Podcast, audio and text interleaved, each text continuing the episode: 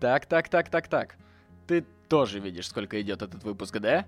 Практически два, блин, часа, да я сам охренел, если честно. И просто потому, что я не ожидал, что он выйдет таким вот, каким он вышел, я вынужден записать этот дисклеймер перед началом.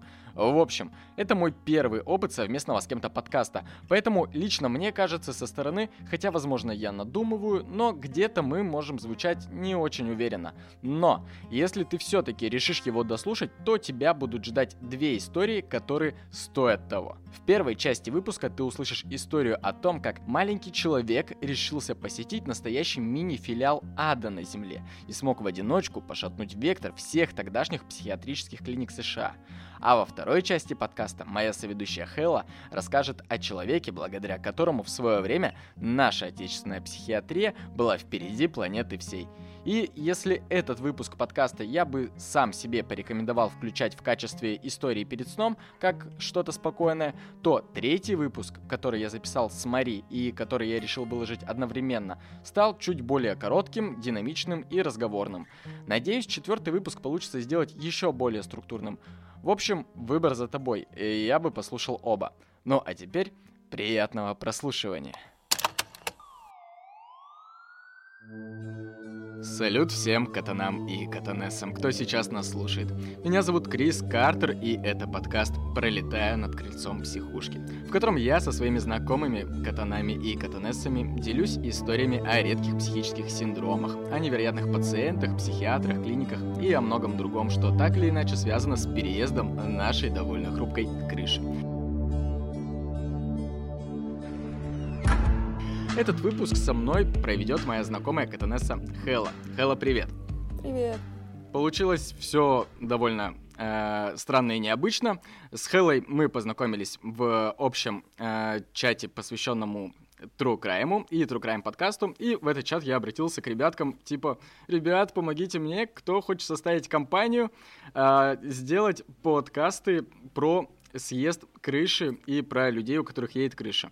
И вот э, Хелочка, э, один из э, первых людей, кто отозвался мне помочь. Огромное ей спасибо. Вот.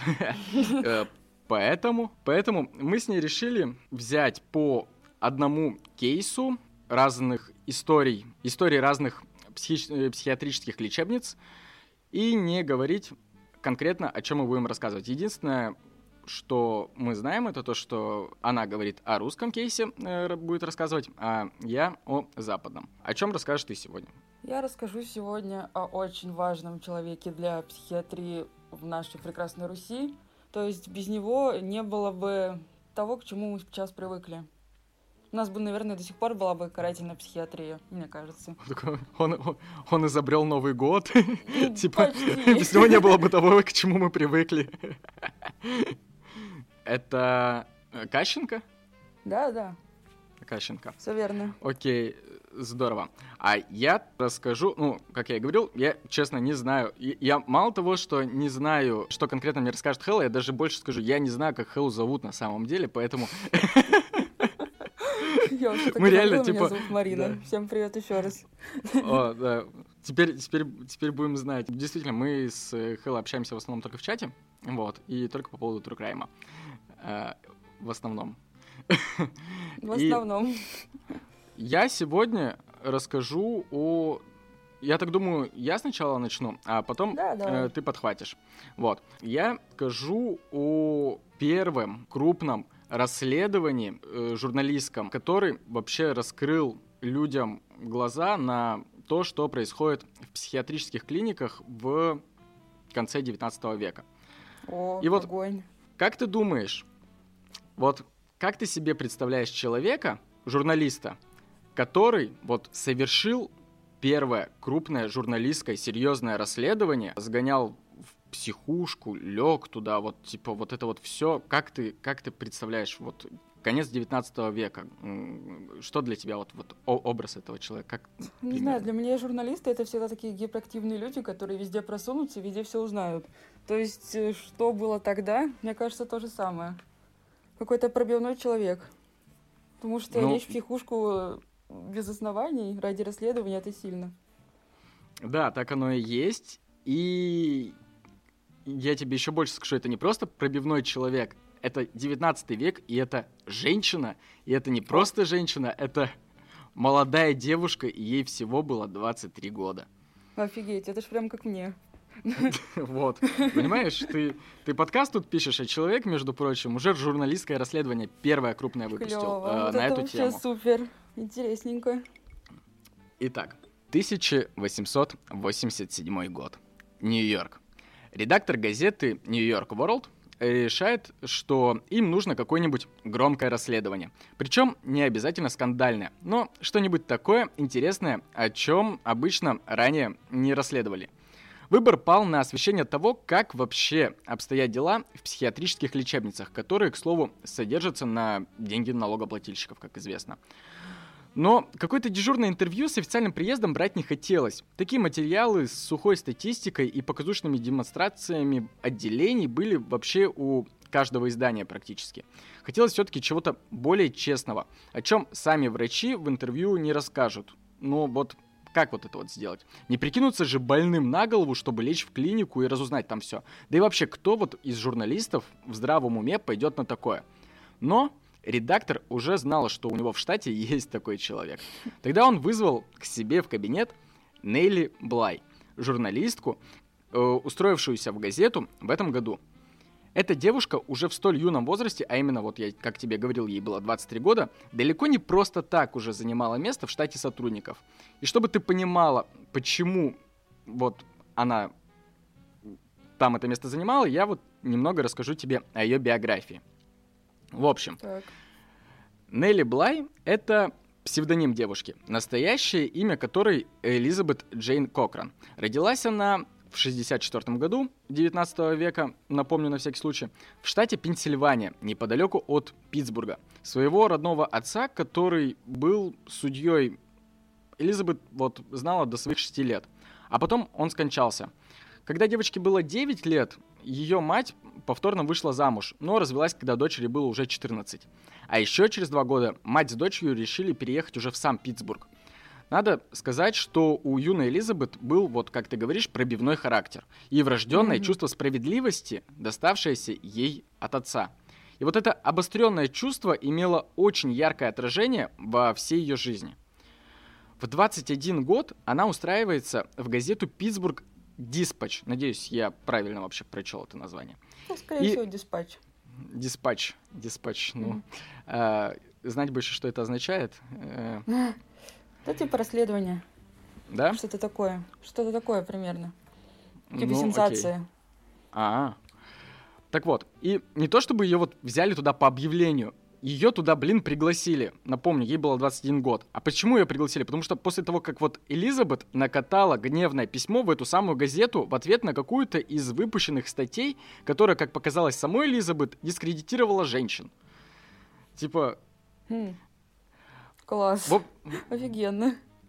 В общем, тогда ее простое письмо в газету так привлекло редактора, что вместо дежурного ответа на страницах еженедельника, как они обычно вот делают, типа «Спасибо, ваше мнение очень важно для нас, идите в жопу». Вот, он пригласил Элизабет себе в штат. То есть, как мы можем понять, сама ее карьера, она уже начиналась с того, что она просто отстояла честь и права других людей. Вот, типа, вот она с этого столбика изначально залетела в эту профессию. И как бы то ни было, Элизабет с радостью приняла предложение и взяла себе псевдоним Нелли Блай. Так вот мы ее в дальнейшем будем называть, пока она не сменит еще 100-500 псевдонимов. А она их сменит, блин. Бояться профессии надо. Не то чтобы она боялась то, что ее убьют, знаешь, как бы, потому что дальше ты поймешь, почему она вообще ничего не боялась. И вот Вау. Тогда Блейн начала свою правозащитную карьеру, публикуя заметки о тяжелых условиях труда женщин на различных предприятиях Нью-Йорка. И несмотря на популярность подобных заметок среди других женщин, патриархальное общество в лице редакции все-таки вынуждало Нелли писать о моде, садоводстве, шмотках и так далее. Вот типа вот так должно и положено вообще женщине. Типа пиши о, о шмотках. Что тут вообще расследуешь что-то там. Вот. Естественно, Нелли эта движуха не очень устраивала, и тогда она решила собрать манатки и помчалась писать свой первый крупный репортаж из Мексики. Типа, ну не даете мне писать здесь, в Нью-Йорке? Я типа, до свидания, я пошла Отправиться в Мексику, это Да. довольно-таки сильно. Да, тем более, да. А, по сути, статьи Нелли были скорее вот гон за журналистикой еще до того, как белый свет увидел знаменитый Хантер Томпсон, который вот как раз был знаменит вот своей гон за журналистикой. То есть он просто вот описывал mm-hmm. то, что видел, э, субъективно, со, ну, со своей субъективной точки зрения. И вот тогда юная девушка каким-то колдунством и природной хитростью э, разоблачала коррупционные сделки, писала об арестах других журналистов и посмела, находясь там, критиковать местную власть. Вот ты сейчас подумай, насколько у нее был стальной клитор. Нейли хватало мужества делать это в конце 19-го, мать его, века. Я только вот, что есть, хотела как... сказать. В конце 19 века бороться за права женщин, э, делать столько всего, то, что не В Мексике, в Мексике. Это, yeah. это, это сейчас, это сейчас типа опасно. типа это сейчас опасно. Она делала это в Мексике тогда. Да. В общем, власти Мексики подумали, ну нафиг эту больную, и силой депортировали ее обратно в Штаты. Точнее, ей сказали, уважаемая, либо ты сваливаешь нахрен отсюда, либо добро пожаловать в нашу уютную мексиканскую тюрьму. Вот, думаю, выбор был очевиден. А, Нелли все-таки еще хотелось... Да, Нелли еще хотела пописать немножечко. И вернувшись в Штаты, Нелли решила, что ее что-то как-то после Мексики ей тесновато в Питтсбурге. И поехала героиня, собственно, покорять Нью-Йорк.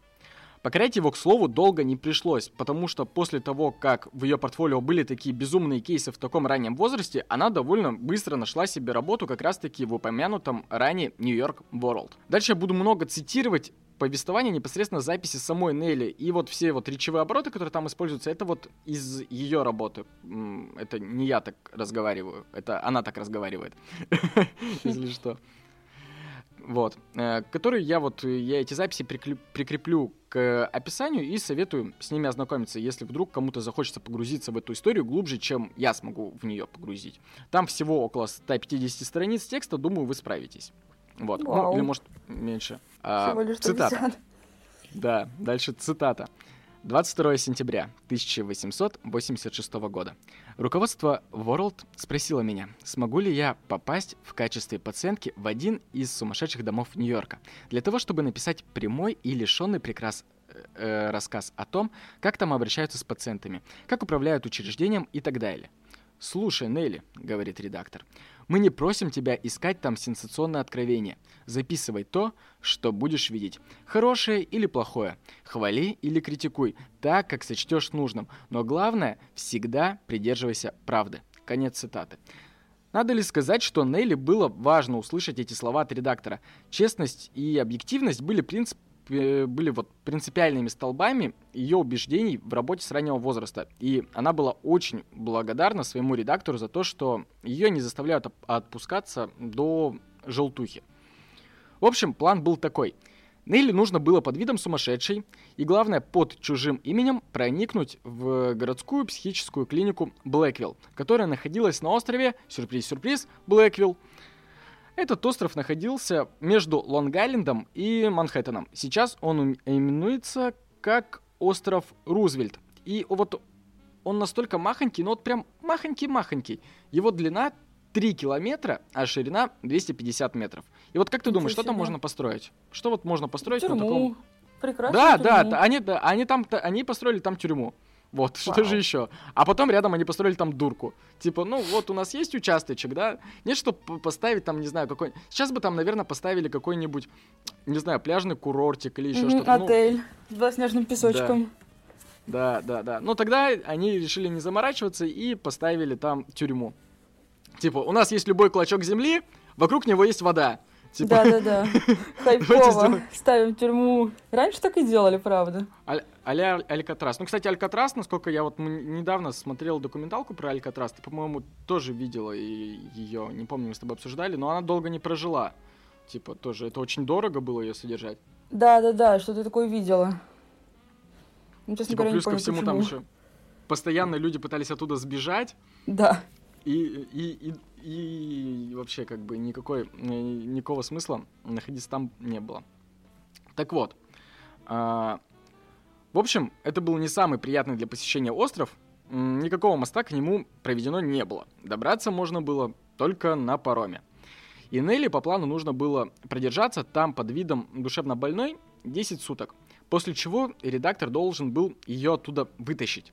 Обо всей этой афере не должен был знать никто, кроме редактора и самой Нелли. Для этого журналистке было разрешено взять э, новый псевдоним Нелли Браун.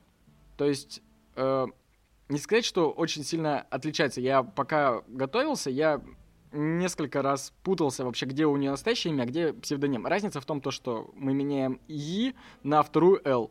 Вот. Mm, не и, сильно. типа, и немножко меняем фамилию. Этому тоже было объяснение, почему нужно было именно так. В общем, следующим же вечером наша героиня, э, стоя дома перед зеркалом, начала продумывать план, как же ей попасть в эту лечебницу. Было ясно, что нужно было, чтобы Нейли сумасшедший признал кто-то со стороны. А желательно, чтобы таких людей было больше, чем один. Но вот как разыграть сумасшествие? Это вот мы сейчас с тобой, благодаря массовой культуре, кинематографу и прочему, знаем и представляем вообще, как выглядит вот образ сумасшедшего. А тогда, почти полтора века назад, ей брать эту инфу было попросту негде. Она не представляла себе какую-то типичную модель поведения, с которой можно было списать вот образ сумасшедший. Поэтому журналистка просто брала за основу какие-то известные из описаний в прессе кейсы, которые были ей доступны. Она репетировала перед зеркалом широкий и отчужденный взгляд, смотрящий как бы сквозь предметы. А ее близорукость играла ей на руку тем, что у нее всегда были чуть-чуть более расширенные зрачки. Уже тогда, на этапе своей подготовки Нелли думала, что все будет, все вот оно обернется провалом и нафиг ничего не получится. Что ее ложь и притворство выкупит же первый адекватный специалист. Но тогда еще Нелли не знала, что по-настоящему адекватных, а главное специалистов среди так называемых себя врачей в Нью-Йорке, оказывается, не водится. Да, тогда психиатрия как наука была еще в периоде хоть и не зачатия, но уже точно не дальше пубертата. Психиатром, как говорится, становился первый, кто надел на себя халат и высказал хоть какую-то заумную теорию о каком-нибудь из синдромов. Но, несмотря на то, что сами доктора в своих работах не могли прийти к чему-то общему, вечно срались и вообще лечили тем, что подскажет им больная фантазия, как ни странно, их уважали и с их мнением считались. Потому что, ну, он же доктор, посмотрите, вон халат, вон бородка, вон пенсне или очки, пишет какие-то там умные себе штуки, а главное, так уверенно говорит, ну вот точно доктор, вот мы с тобой, вот, наверное, сейчас бы докторами были там вообще. О, Ходили да. бы э, с умными речами и говорили, И так, важным вот видом. этого, да, вот этого к электрошоку нахрен. Типа, Класс. Вот этой холодной водой окатить. Но это я сейчас вот так вот мы с тобой ирони- иронизируем, и, но Нелли тогда было вообще не до шуток. Она решила, что логичнее будет заехать в так называемый дом для женщин под видом типичной приехавшей на заработки, собственно, женщины. Дома для женщин — это такие хостелы-ночлежки для работающих незамужних женщин. Как правило, там селились няньки, прислуги, кроищицы, простите меня, феминистки, поварихи и так далее. Думаю, все все поняли. Дальше цитата. Поначалу я думала, что лучше всего будет пойти в пансион и после заселения в квартиру лично сказать хозяйке или хозяину при первой же возможности, что я ищу работу, и через несколько дней постепенно сойти с ума. Обдумав идею, я поняла, что это потребует слишком много времени. Вдруг я пришла к мысли, что гораздо проще было бы отправиться во временный дом для работающих женщин. Я знала, что если уж я заставлю целый дом женщин поверить в свое безумие, они никогда не успокоятся, пока я не окажусь подальше от них, в охраняемом помещении. Воспользовавшись справочником, я выбрала временный дом для женщин под номером 84 на второй авеню. Идя по улице, я решила, что как только окажусь в доме, я должна стараться всеми силами поскорее начать свое путешествие на остров Блэквилла, в сумасшедший дом. Конец цитаты. То есть вот такой вот у нее настрой был, типа, нет времени ждать, пока меня признают сумасшедшим, нужно, чтобы надо спровоцировать других баб, чтобы они побыстрее, короче, меня куда-нибудь спекли. Очень хитро. Мне нравится. После заселения и проведя в доме до вечера, Нелли никак не могла придумать, э, как же привлечь к себе внимание. Поэтому она решила, что для начала ей просто стоит посидеть с грустным видом в гостиной. Вот, мне кажется, как любой из нас делает всегда. Я сейчас задумалась. И как выяснилось, знаешь что? Это сработало. О, черт. Через какое-то время к ней обратилась заместительница хозяйки дома. Цитата. «С вами что-то не так? У вас какая-то беда или печаль?» Нет, отвечала я, почти ошеломленная этим предложением. Почему вы так решили? Ох, потому что, сказала она вкратчиво, я вижу это по вашему лицу. На нем написана история серьезной беды. Да, все так грустно, бездумно вздохнула я, решив так показать, что я не от мира сего. Но вы не должны позволять этому терзать вас. У всех нас свои беды, но лучшие времена мы преодолеваем их. Какого типа работу вы ищете? Я не знаю. Все так грустно, отозвалась я. Может быть, вам понравилось бы быть няней и носить милый белый чепчик с передником? Спросила миссис Стендарт. Я спешно подняла ладонь, в которой держала свой носовой платок, и поднесла его к лицу, чтобы скрыть улыбку, и проронила тихо. «Я никогда не работала. Я понятия не имею, как это делать. Но вам следует научиться. Все эти женщины вокруг работают». «Разве?» Я перешла на низкий тревожный шепот. «Но они кажутся мне ужасными, совсем как безумные. Я их так боюсь». «Они не слишком милы на вид, да?» — согласилась она. «Но они добрые, честные работницы. Мы не держим здесь безумцев». Я опять спрятала улыбку под платком, подумав, что еще до утра она уверится, что среди этой толпы есть, по крайней мере, одна безумная. «Они все безумны», — настояла я. И я так боюсь их, так много сумасшедших людей вокруг, и никогда не скажешь, что они сделают. И потом, так много убийств совершается, а полиция никогда не может найти убийц. Я завершила свою речь всхлипом, который убедил бы несколько умудренных критиков. Миссис Стендарт внезапно и резко поднялась, и я поняла, что мой первый удар достиг цели. Забавно было видеть, как быстро она покинула стул и сказала торопливо. «Я поговорю с вами еще чуть-чуть позже». Я знала, что она не станет больше говорить со мной, и была права. Конец цитаты. И по своей сути, Нелли не вела себя как-то более странно. Она просто сидела дальше в гостиной, даже сходила на обед и ужин со всеми остальными. И все ее безумие на тот момент заключалось лишь в том, что она не согласилась идти спать после отбоя. После чего ее, соседки под, э, ее соседка по комнате отказалась оставаться с Нелли в одной комнате, собственно. Потому что, как она заявила, цитата, «Я боюсь, вдруг эта сумасшедшая захочет зарезать меня во сне». А Нелли, ну, конец цитаты, естественно. А Нелли тем временем не вела себя буйно, она просто сидела всю ночь на краю кровати и смотрела в стену, лишь изредка говоря о том, что все вокруг нее безумны. Ну, как бы, блин, я не скажу, что это супер какое-то странное поведение. Типа, ну, сидит, сидит, сняла баб номер, сидит и у себя на кровати. Вообще не странно, я бы сказала. Она же ни на кого не нападает, правда. Ну да, просто типа... Ну, Мало ли что у нее на уме. Да, сидит человек в депрессухе и черт с ним, короче. Угу. Но в ту ночь журналистку просто оставили в комнате. Одна из женщин, миссис Кейн, э, распереживалась за девушку и решила не отходить далеко от новой постоялицы. Вдруг ей понадобится помощь. Вследствие Нелли, надо сказать, выскажет миссис Кейн благодарность в своей статье. И вот не только ей, а всем, кто так или иначе поддерживал нашу вот милую сумасшедшую. Но уже к утру хозяйка дома, обнаружив, что новая странная постоялица так и не сомкнула глаз, решила все-таки до нее докопаться. А после того, как Нелли попросила вернуть ей ее чемоданы, которых, к слову, не было, Нелли без чемоданов заезжала, хозяйка дома все-таки решила вызвать копов, чтобы наконец вывели ее из дома. Еще раз, Нелли просто не спала всю ночь, просто пару раз сказала, что кругом все сумасшедшие, и попросила вернуть несуществующий чемодан. Ну, с кем не бывает. При этом за пребывание и ужин она заплатила полностью. Но копов, блин, все равно вызвали. Это очень странно. Типа, я более буйно себя веду. Да, я более буйно себя веду периодически, типа, и странно, когда нажрусь, и мне что-то вот копов не вызывают. Пока, это пока. Ох. Вообще странно, очень странно. Типа, мне кажется, в этом мире в 18-19 века сложнее было быть нормальным, чем странным. Потому что, ну, сорян, она просто посидела в гостиной. Очень сложно не попасть в дурку в 19 веке. Да, ужас. А, в дом вошли двое офицеров. И после недолгого разговора с хозяйкой дома, один из них обратился к Нелли. «Вы Нелли Браун?» — спросил офицер. «Полагаю, да», — сказала я. «А откуда вы приехали?» Я ответила, что не знаю, и тогда мисс Тендерт рассказала ему все, что могла обо мне.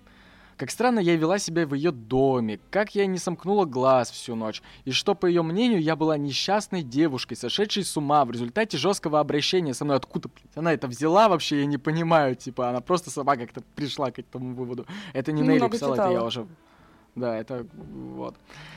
После некоторого обмена фразами между миссис Стендарт и двумя офицерами э, Тому Бокерту было велено отправиться с нами в суд на экипаже. «Пойдемте со мной», — сказал мне Бокерт. «Я найду ваши чемоданы». Наконец мы пошли в низкое здание, и Том Бокерт любезно сообщил мне. «Это транспортная контора. Скоро мы отыщем ваши чемоданы, мисс». Вход в здание был окружен любопытной толпой, и я решила, что мое положение было не настолько худым, чтобы позволить мне пройти мимо них безо всяких замечаний. Так что я спросила, неужели все эти люди тоже потеряли свои чемоданы? «Да», — сказал Бокерт, — «почти все они ищут свои чемоданы». «А они все, похоже, тоже иностранцы», — сказал я. «Да», — кивнул Том, — «они все иностранцы, только что приехали. Они все потеряли чемоданы, и большую часть своего рабочего времени мы только и делаем, что ищем их вещи». Вот такой вот ироничный коп оказался. Но, как пишет Нейли дальше, мы пришли в здал суда полиции Эскиса. Наконец-то пришло время решить, безумная я или нет. И вот тут снова сыграло некое коллективное бессознательное. «Подойдите сюда», — сказал офицер. «Как ваше имя?» «Нейли Браун», — ответила я с легким акцентом. «Я потеряла свои чемоданы и буду благодарна, если вы найдете их». «Когда вы приехали в Нью-Йорк?» — спросил он. «Я не приезжала в Нью-Йорк», — отозвалась я, добавив мысленно, потому что я из него никуда не уезжала. «Но вы сейчас в Нью-Йорке», — сказал мужчина. «Нет», — возразила я с тем недоверием, которое высказал бы безумец. «Я не приезжала в Нью-Йорк».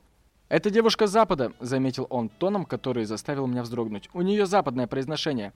Кто-то другой, услышав наш короткий диалог, заявил, что он жил на юге, и у меня южное произношение. А другой офицер был уверен, что оно восточное.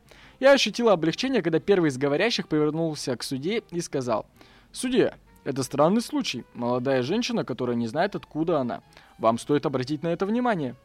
После недолгих попыток со стороны судьи и офицеров выяснить все-таки, кто такая Нелли Браун, кто-то из офицеров предположил, что девушка почему-то вообще приехала, блин, из Кубы. Из Кубы, я не знаю, откуда они взяли этот аргумент, типа. И как бы абсурдно и необоснованно являлось это предположение в адрес коренной американки, Нейли решила подыграть и дала утвердительный ответ. Цитата. «Это бедная девушка, которую заставили принять какое-то вещество», — объяснил судья. «Она очень похожа на мою сестру, и это очень очевидно. А, и это очевидно, что она добропорядочная девушка. Я беспокоюсь за нее и хочу помочь ей так, как если бы она была моей родственницей. Будьте добры к ней», — сказал он врачу скорой помощи, который только что приехал в суд. И тут Нелли поняла, что сейчас ее ждет осмотр врача, настоящего врача. И пускай у нее вышло обмануть хозяйку дома, офицеров и судью, но теперь перед ней стоял настоящий доктор. И вера в то, что у Нелли получится обвести вокруг пальца специалиста, начала угасать. Но, несмотря на это, журналистка решила просто придерживаться образа. И черт возьми, врач скорой помощи просто попросил Браун открыть рот, показать язык, посмотреть на свет лампы и поводил ручкой перед ее глазами. И вот, знаешь что? Он, черт возьми, признал ее больной. Я просто, я не понимаю. Замечательная диагностика, просто 10 из 10. Ужас. 10 Кащенко из 10. Ну да. Трэш. Вот. В общем, я не знаю, типа, мне кажется, сейчас, когда тебя на тачке останавливают, и если ты не трезвый, тебя более тщательно, мне кажется, проверяют, типа, ну, я Ну, скорее всего. Ну, это жесть, просто жесть. В общем, доктор забрал Браун с собой в клинику Белевью. Мне нравится название Белевью. Я не знаю почему. Красиво, да. Вот. Эта клиника э, предпоследняя точка на пути к острову Блэквилл. И как выяснилось, это последнее место, в котором у потенциального пациента есть еще хоть какой-то шанс выбраться. Дальше я скажу стату. Вместе с доктором я вошла в маленькое темное помещение, где было несколько мужчин. Один из них, сидящий за столом, открыл книгу и начал задавать мне все те вопросы, которые мне уже задавали много раз прежде. Я отказалась отвечать, и доктор сказал ему, что нет необходимости беспокоить меня, поскольку он уже сделал все записи. а я слишком выжила из ума, чтобы рассказать что-нибудь осознанное. Я порадовалась тому, что все было так просто, но даже сохраняя бесстрашие, не могла не чувствовать слабость от голода. Затем меня приказали отвезти в палату для душевно больных. Я подумала, что мне пора начинать свою работу, поскольку я все еще ожидала, что первый из встреченных мной докторов э, может признать во мне здоровую и отправить меня обратно в большой мир. Так что я прошла в дальнюю часть комнаты, э, представилась одной из женщин и спросила, как ее зовут. Ее звали мисс Энн Невилл, и она э, заболела из-за перенапряжения после тяжелой работы. Она работала горничной, и когда ее здоровье ослабело, ее отправили в какой-то пансионат для женщин, чтобы она лечилась там. Но ее племянник, работавший официантом и уволившийся, не имел больше возможности оплачивать ее проживание в пансионате. Так что она была переведена в госпиталь Белевью.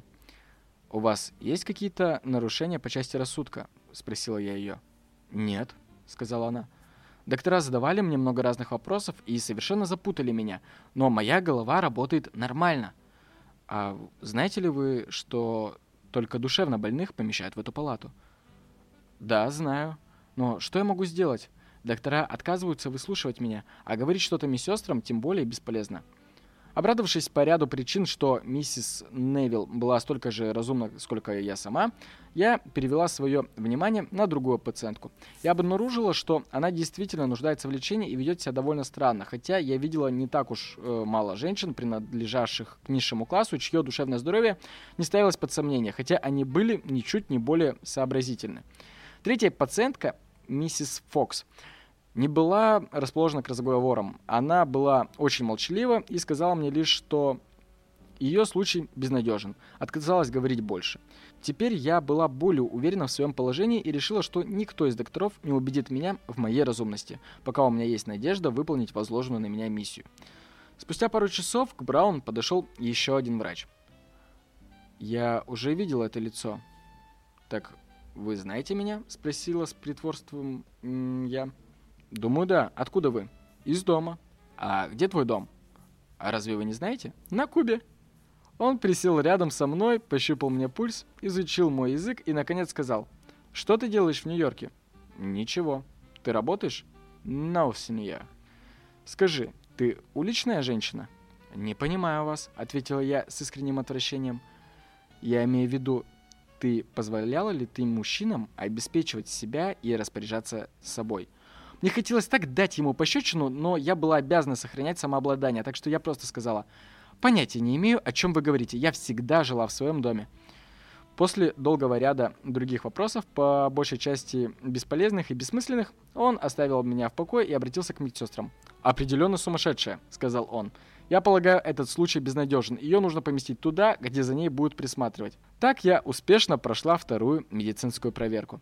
После этого моя уверенность в способностях докторов стала более слабее, чем прежде. Зато уверенность в себе возросла. Я верила теперь, что никакой доктор не сможет сказать, безумен этот человек или нет, пока ситуация не, засл... не зашла слишком далеко. На следующий день всех новых девушек снова привели на осмотр к доктору. Ну, может, хотя бы один из специалистов сможет хоть как-то проявить свою компетентность. Браун в своей работе описывает осмотр так. После полудня доктор Филд пришел, чтобы опросить меня. Он задал мне несколько вопросов, многие из которых не имели никакого отношения к моему состоянию. Больше всего он спрашивал о моем доме, друзьях и была ли я в отношениях с кем-либо, а также была ли я замужем.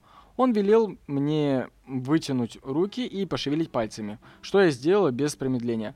Но потом я слышала, как он сказал, что мой случай безнадежен. Других пациенток спрашивали о том же самом. Когда доктор уже собирался покинуть отделение, миссис Тилли Мейтерт узнала, что находится в палате для душевнобольных. Она подошла к доктору Филу и спросила его, почему ее поместили сюда.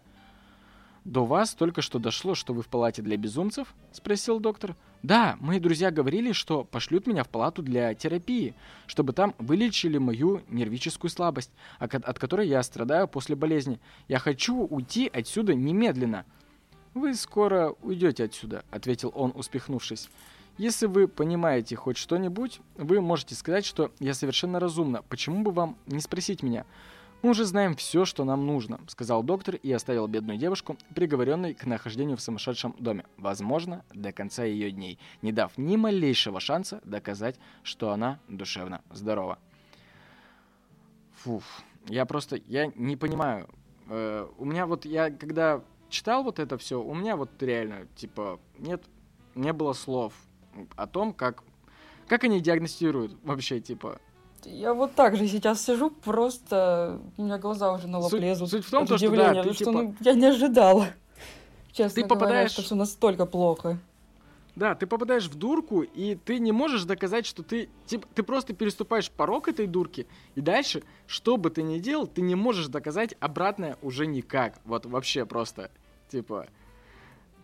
И, Просто общем, чувство безысходности какое-то. не то, что без... Ну, типа... На следующий день девушек-пациенток, а их было, насколько я помню, пять, и насколько помню, и вот, насколько, думаю, помнишь ты, трое из них были вот абсолютно здоровы. Из них сама Нелли Браун, миссис э, Тайли, у которой была просто усталость от переработки, я напомню, и среди них была взрослая женщина-немка. И вот просто потому, что она немка, и всем было влом найти переводчика, э, ее еще вот в стенах полиции просто довели до истерики. А потом отправили сюда, вот в Белевью. И что самое ужасное, они даже абсолютно никак не попытались объяснить этой самой немке, где она вообще находится и куда ее ведут. И вот, наконец-таки, Браун достигла своей цели. Она сходила с парома на острове Блэквилл. «Что это за место?» — спросила я мужчину, чьи пальцы цепко вцепились в мою руку. «Остров Блэквилла. Сумасшедший дом, из которого ты никогда не выйдешь». После этого меня затолкали в экипаж, лестница была поднята, офицер и почтальон запрыгнули сзади и стремительно повезли в сумасшедший дом на острове Блэквилла. Не знаю, долго там они ехали, там 250 метров, come on, 3 километра в длину, что там ехать. Ну, так или иначе, Нелли дальше рассказывает. Мне было любопытно, понимают ли мои спутницы, где они, так что я спросила мисс Тилли Мэйд. «Где мы?» «В сумасшедшем доме на острове Блэквилла», — ответила она печально. «А разве вы сумасшедшие?» «Нет», — сказала она. «Но раз уж нас послали сюда, нам нужно вести себя тихо, пока мы не найдем какой-нибудь способ освободиться. Это будет непросто, если все врачи, как доктор Филд, окажутся, откажутся выслушивать меня и дать нам шанс доказать свою разумность». И вот тут, спустя миллион лет моего вот рассказа, начинается самое интересное, только сейчас. Ровно с того момента, как Нелли Браун ступает ногой на остров Блэквилл, она решает провести вот такой вот эксперимент внутри эксперимента. Она решает, что больше не будет как-то нарочно притворяться сумасшедшей. Не то, что она раскроет всю тайну медперсоналу, там, то, что она сюда приехала, а просто вот будет вести себя вполне адекватно. И вот тут смотри, какая движуха получается. Э, Я вот как думаю, ты типа, вот ты попадаешь, если ты ведешь себя как сумасшедший, то тебя считают за сумасшедшего. Если ты не ведешь себя как сумасшедший, то тебя все равно считают за сумасшедшего. Ты типа, это, Ну да. это хуже, типа, тюрьмы. Ты не можешь оттуда выбраться просто никак. Вот, типа, как себя вести, Ну это да, это просто ловушка, капец. как себя вести, чтобы оттуда выбраться. И вот как бы дальше Нелли просто вот всем... Раньше это было не очевидно людям, которые, типа, вот, э, жили просто и платили налоги. Они думали, ну, коль человек там лежит, значит, он, как бы, у него с кукухой все не, не в порядке.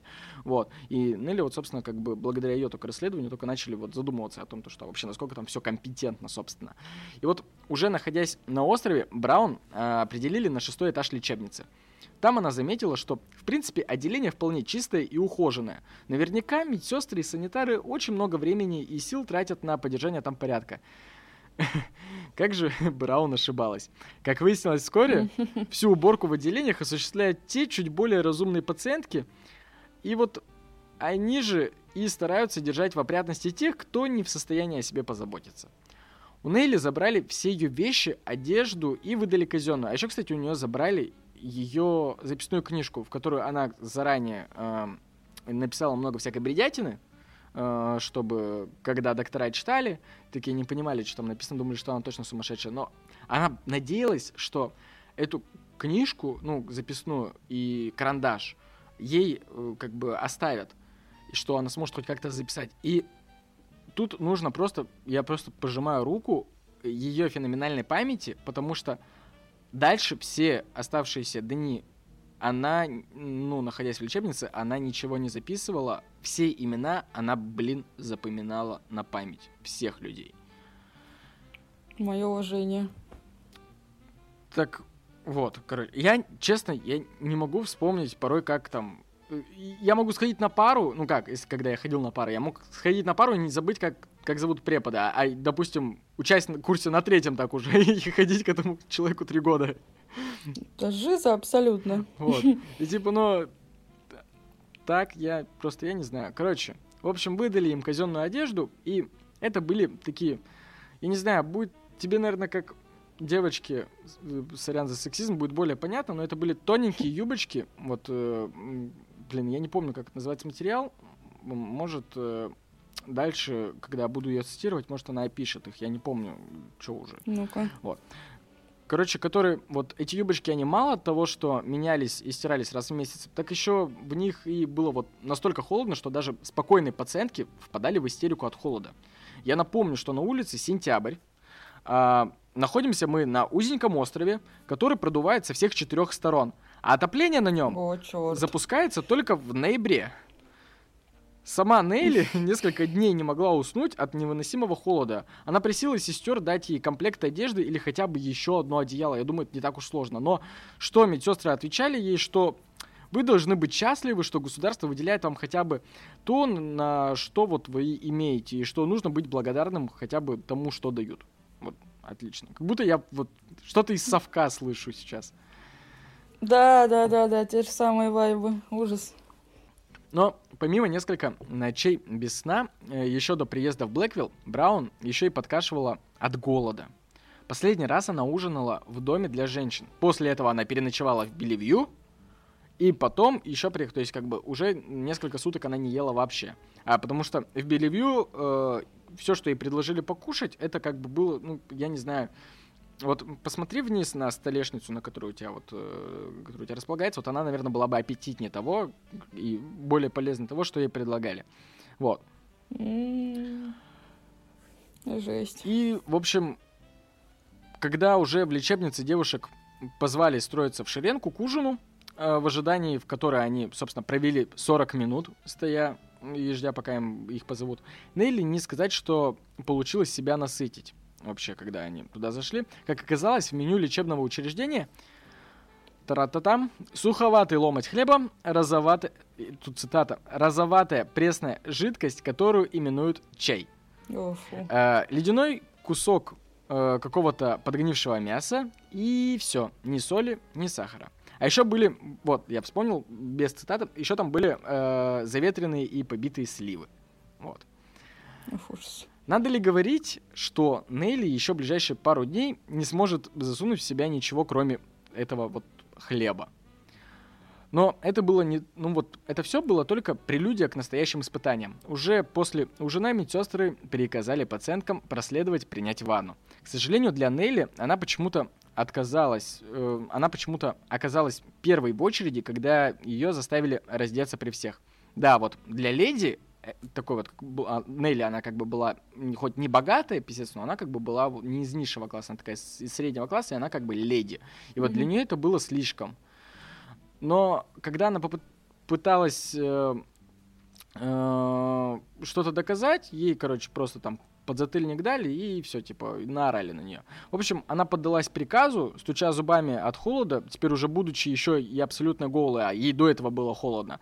Когда ее вот погрузили в ванну, у Нелли чуть от холода, теперь уже будучи вот абсолютно голой, у нее от холода чуть не случился приступ, когда она погрузилась в эту холодную ванну. Это была ванна с ледяной водой, в которой ее удерживали до тех пор, пока она не даст себя помыть. Я напомню, абсолютно здоровую, небуйную и дееспособную женщину, которая вроде как в силах сама себя пошоркать, скоблит, а именно на этом слове настаивает сама Нелли в описании, скоблит другая, более чокнутая пациентка.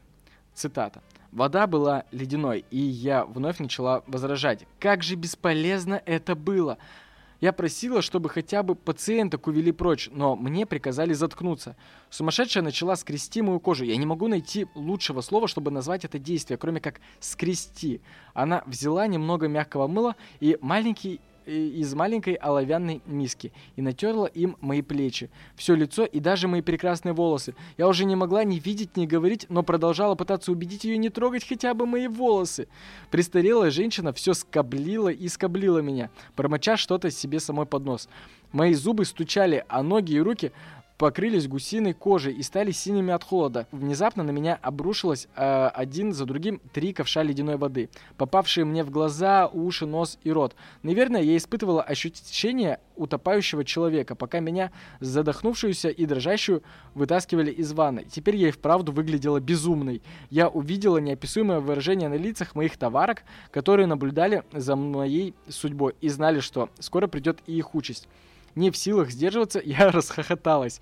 Представьте, какое абсурдное зрелище представляла собой я сейчас. Э, на меня, мокрую с головы до пят, надели короткое фланелевое белье, по нижнему краю которого были вышиты крупные черные буквы «Сумасшедший дом ОБ» О6. Последние символы означали остров Блэквилл, отделение 6.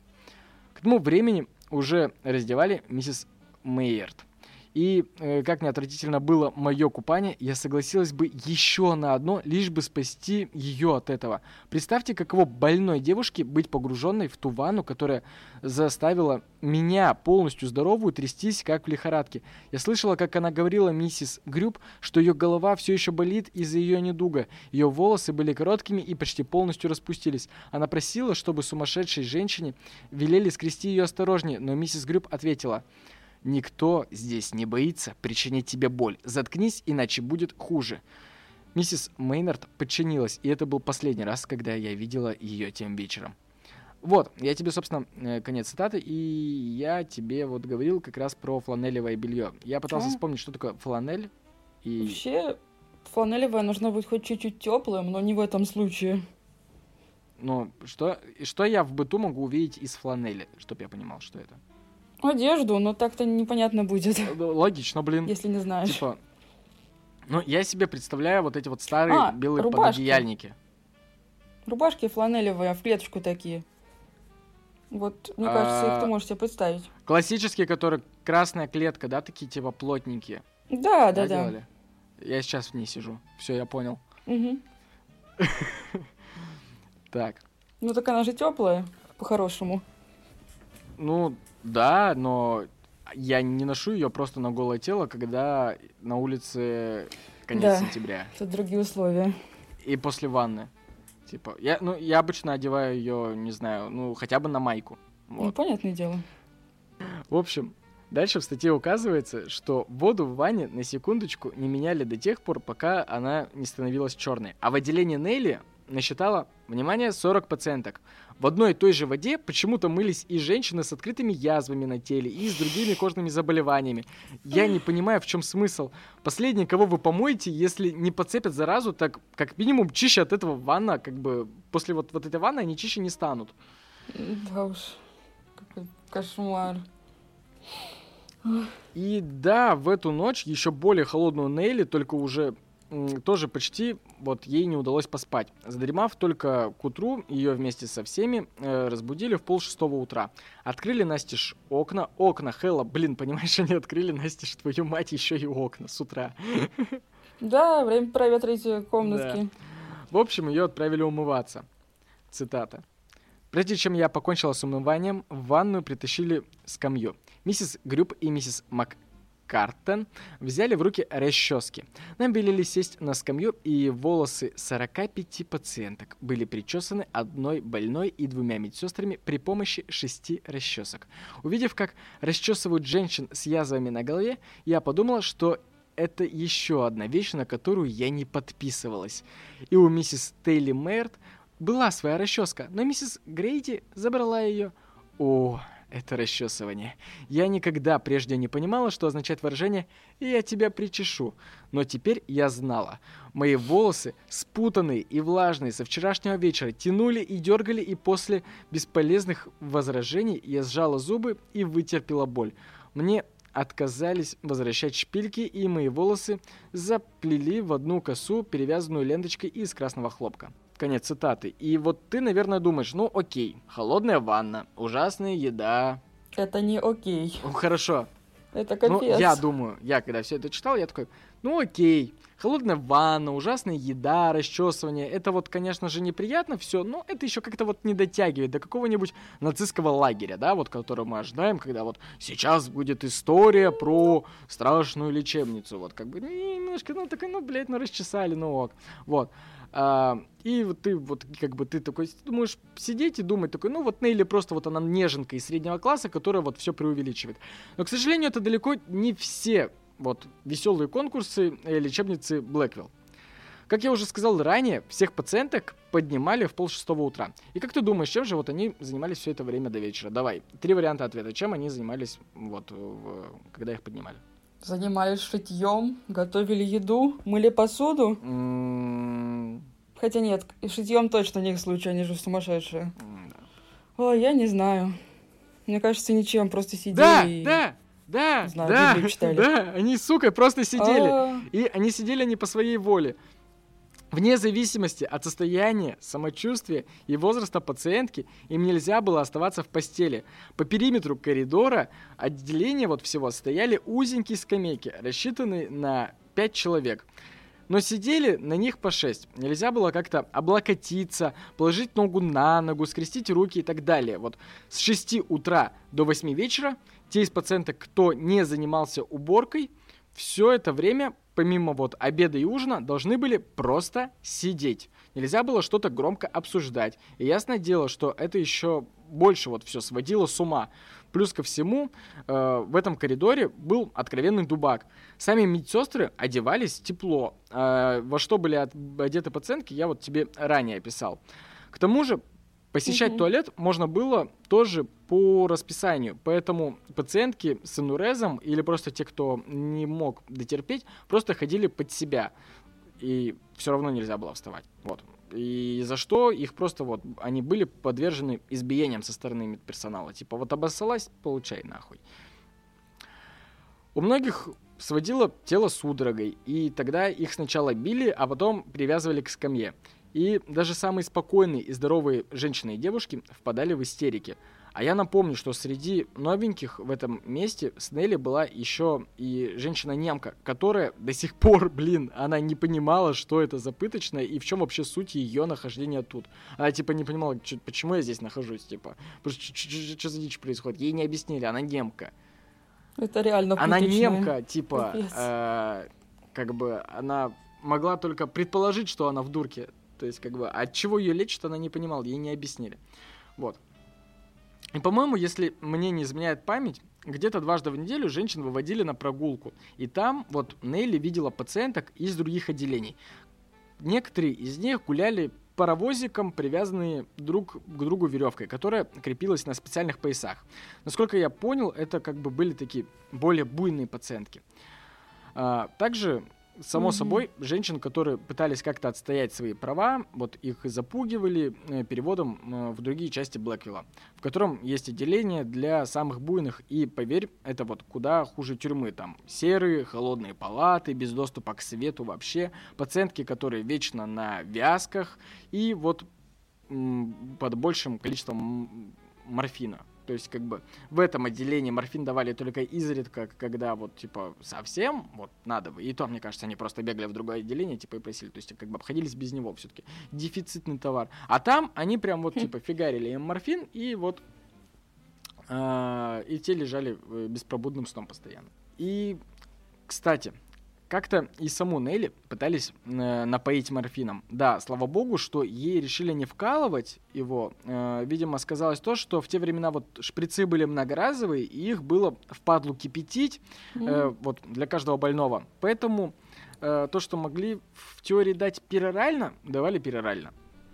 И тогда Нелли смогла сделать вид, э, что выпила то, что ей дают медсестры перед сном, и сделала потом себе промывание желудка. Ой, это Вот. она молодец. И да, вот помимо всего прочего, раз в пару дней проходил плановый осмотр врачом. И казалось, врач, он как бы не медсестра, и ему вполне можно на что-то пожаловаться. Хотя бы на то, что тебе, блин, холодно. Но почти все были запуганы. Браун была свидетельницей того, как озлобленные медсестры уводили старушку, пожаловавшуюся врачу на холод. Они уводили ее в ванную, надевали ей пакет на голову и долгое время топили, не давая ей умереть. Вот, собственно, в той ванне. И да, многие пациентки просто умоляли в истерике убить их, потому что, в отличие от тюрьмы, в лечебнице Блэквилл любой твой срок содержания — это пожизненный срок. Никому еще не удавалось убедить докторов в своей вменяемости. Да и врачи сами не особо слушали их, если честно. Предпочитая обычно больше кокетничать с медсестрами прямо во время плановых осмотров. Э, это вот прям цитаты того, как кокетничают врачи с медсестрами, прям вот описано в статье Нелли, это я прям рекомендую прочесть, это великолепно. Типа там чувак чуть ли не э, зовет медсестру в кафешку, в тот момент, когда там перед ним сидит пациентка и такая умоляет, ну, пожалуйста, ну, проверьте меня, ну, я здорова, а он такой, типа, мне с тобой не интересно. Ой, слушай, Стейси, а что ты делаешь сегодня вечером? Ой, э, какое, какое у тебя классное, не знаю, блин, белье. Вот. Это какой-то особый вид извращений, жесть. А, вот. Но мы знаем, кто такая Нелли Браун, ее не останавливали никакие угрозы. Она жаловалась врачам на холод и требовала выдать ей еще один комплект одежды. Но вскоре даже им она поделилась с другой пациенткой. И, возможно, медсестры бы тоже устроили журналистке темную, но они просто не успели. В тот же день врач поручил перевести Браун на седьмой этаж. Там было чуть спокойнее, но немногим лучше. Медсестры просто не успели расквитаться с Нелли. Вообще, единственный шанс на спасение из э, вот клиники это если вдруг на пороге лечебницы окажется какой-нибудь очень заинтересованный в твоем освобождении родственник. И если бы тогда редактор Браун решил бы не забирать Нейли, то она вполне могла бы остаться там навсегда. Ведь ее нашли бы, ее бы вот не смогли бы найти даже друзья. Она лежала под чужим именем. А, точно, Но... это бы все усложнило. Ну, типа, да, пропал человек, и все, она лежит, типа, под чужим именем, где Нелли Браун. Никто не знает, они никому не сообщили, они никому об этом не рассказывали, и даже если бы они приходили ее искать, проверять, то у нас нет такого человека, сорян, mm-hmm. не поступало. Но, к счастью, через 10 дней испытаний редактор все-таки пришел забрать свою журналистку. Но даже ему не хотели ее отдавать. Пришлось раскрыть карты о том, что все это лишь журналистское расследование. И вот из-за того, что им пришлось это раскрыть, вся работа Нелли чуть не пошла на смарку. Потому что, вернувшись в Нью-Йорк, Нелли, она не торопилась отдыхать, она быстро принялась жадно катать свой отзыв на TripAdvisor, количество 5 звезд, ой, количество 0 звезд из 5, вот. Местечко так себе. В общем, выпустила она свое расследование, когда ее выпустили. И вот буквально м, написала на его за пару дней. Надо ли говорить, что это повергло э, общественность вот в полнейший шок. Но это была только часть плана э, самой Браун. Ей хотелось разрушить эту богадельню и освободить всех своих знакомых узниц. Тогда, на волне хайпа, Нелли, не теряя времени, собрала суд присяжных, которые уже ознакомились с ее статьей. После чего она с присяжными и инспекцией, судьей и кучей журналистов пошла штурмовать остров Блэквилла с масштабной проверкой. Но вот как оно обычно бывает, к тому времени администрация лечебницы уже подсуетилась и вылезала вообще все. То есть, как бы они м- успели нафигарить в лечебнице какую-то мебель, и даже они поставили новые блестящие раковины, унитазы и избавились вот от той позорной ванны которые были. Я только хотела спросить, вообще... что там с ваннами сделали что-нибудь или нет. Да. Все-таки додумались. Да, они такие, типа, да, они такие, так, вот эту, вот эту хрень, она, вот это, они такие стояли, такие, это явно перебор, нас явно за это отымеют. Вот, скажем так, типа, ну, давайте да. мы все-таки от нее избавимся. И дабы доказать присяжным, что Нелли ничего не придумала, она решилась взять интервью у пациенток, которые находились с ней вот в этом самом шестом отделении. Но почти все они куда-то внезапно исчезли за пару дней. Кого-то якобы перевели в другие отделения, к ним не пускали, других якобы внезапно забрали неизвестные родственники. Чудеса да и только. Вообще внезапно все исцелились, все, все выздоровели, Ура, всех счастье. забрали, никого нет. Да. Но Браун и присяжным все-таки удалось отыскать парочку женщин, которые коротали время вместе с журналисткой. Среди них как раз была вот та э, самая Тилли э, Мэрт, которая, как мы помним, просто устала от работы, и ее упекли на остров. По словам Нелли, буквально за неделю вот сама Тилли, она визуально постарела лет на 10. Вот сколько, сколько они не виделись. Но она все-таки смогла взять себя в руки, вот это Тилли, и перебороть страх быть избитой, а, потому что вот их всех запугивают, и подтвердила все описанное Браун. Также ее рассказ подтвердили и несколько других пациенток. В общем, присяжные поверили Нейли, и это была вот огромная победа. Администрации пришлось объясняться вообще за все. То есть, как бы, типа, когда только присяжные поверили, они начали проверять все вообще, и, типа, и накатали список, и вот администрация прям за все отчитывалась. И э, на многие, кстати, они все-таки нашли объяснение. Некомпетентность врачей, знаешь, как они объяснили? Они объяснили, что это на самом деле не врачи, просто, типа, это просто мужики в халатах, и у нас просто не было денег, чтобы нанять себе врачей. Поэтому мы просто по объявлению назвали, набрали всяких мужиков умных, ну, типа, сообразительных, дали им халаты и, типа, вот, потому это что... ненормальное объяснение. Нас... Это вообще жизнь. Ну, ну, знаешь, что, что сделать? Вот мне вот интересно, типа, конечно, всех медсестер уволили сразу. Ага. Вообще, там, типа, они все ушли гулять. А врачей тоже всех уволили сразу практически. Ну, то есть постепенно начали увольнять, и как бы, ну, потому что следить кому-то надо за этим. А, но прикол в том, то, что э, лечебницы выделили лям долларов. Типа, блин, мне кажется, они до этого распиливали нормально бабок. И просто им дали на распил еще больше бабок. Ну да. Типа. Вау. Вот. Ну, короче, просто суть в том, что вот э, им выделили миллион, и вся вот эта история, которую, с которой поделилась Нелли с общественностью, они не просто выделили бабки, они теперь общественность следила за каждой потраченной копейкой. То есть О, э, они, ну, да, то есть как бы скандал есть, э, есть прецедент, э, а дальше, ну, всем же интересно, как будет развиваться история, то есть как бы, ну, не, не так много таких громких событий происходит даже в, в таком большом городе, как Нью-Йорк. В любом случае, как бы, эта история дали ход, и вот она долго-долго развивалась. И что они сделали, короче? После чего э, начали проверять не только э, вот лечебницу Блэквилла, но и вообще постепенно начали проверять все э, дурки в Штатах, которые были. Вот именно конкретно после этого случая. До этого каждая дурка... То есть это запустило масштабную проверку? Она Вау. не то, что запустила масштабную проверку, это было типа... Э, с ее стороны это было не, неосознанно. Она хотела конкретно проверить одну только лечебницу, и вообще просто ей самой было интересно. Угу. Но суть в том, то, что она запустила вот эту вот цепную реакцию, после которой уже другие журналисты, Круто. другие издания, А-а-а. вот, они, им всем же нужно было похайповать, и считай, как бы, ну вот она выпустила, и в каждом там штате, где есть э, частная лечебница, которые, которые раньше существовали, просто, ну вот, ставили лечебницу, типа, и вот как бы, как они там решат нужным, так они и лечат то теперь как бы они старались все как-то более-менее стандартизировать.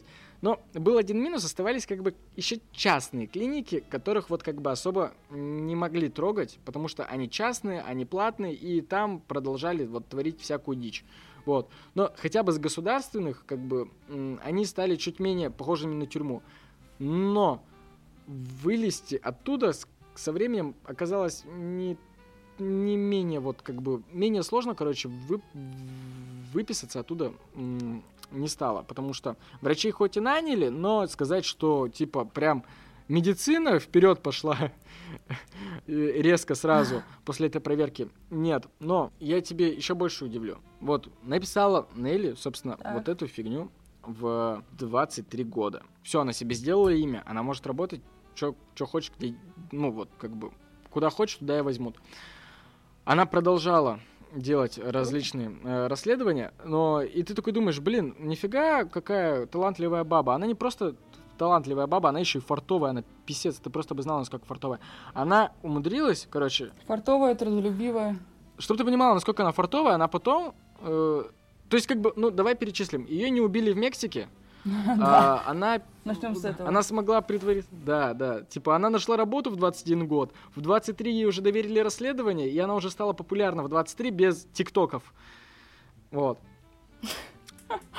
Да, мам, папа тиктоков. И тут ты уже сидишь и думаешь, блин, вот я чмо, типа, как бы по сравнению с ней. Но она еще умудрилась, сука, и выйти замуж э, очень э, выгодно, блин. Выйти замуж так, что она потом владела сетью каких-то фабрик, короче.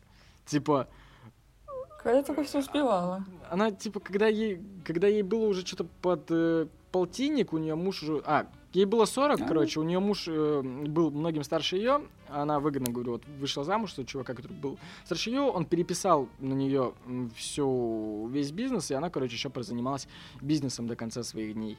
И вот до конца своих дней все, что она делала, это занималась правозащитной деятельностью, а, которой тогда занимался почти никто. Мое уважение. Честное слово. Офигенная история. Да, я реально я читал. э, мы когда с тобой только договаривались о том, то, что мы будем типа материал готовить, Мгм. а, я сижу, я понимаю то, что я залипаю уже, я не могу типа читать. Там не, небо- небольшой эм, рассказ, ну точнее как рассказ. В общем, она выпустила сначала статью, а потом она выпустила расширенную статью в форме прям книжечки. То есть она эту статью сделала прям книжкой и такая типа А. То есть вот часть в газете, а вот тут вот я расскажу более художественно. И как бы, и все, и это еще и продалось нормально. То есть как бы она вообще знала как бы и как бабок ну поднять, и как вообще все. И, кстати, про Мексику у нее тоже есть книженция. Э, Тоже она небольшая, буквально страниц 100, но я вот планирую почитать ее все-таки просто для себя. Вот, естественно, все Я теперь даже буду рассказывать своим знакомым, типа, про нее, насколько она была клевой, потому что, ну, это стоит внимания всех, мне кажется.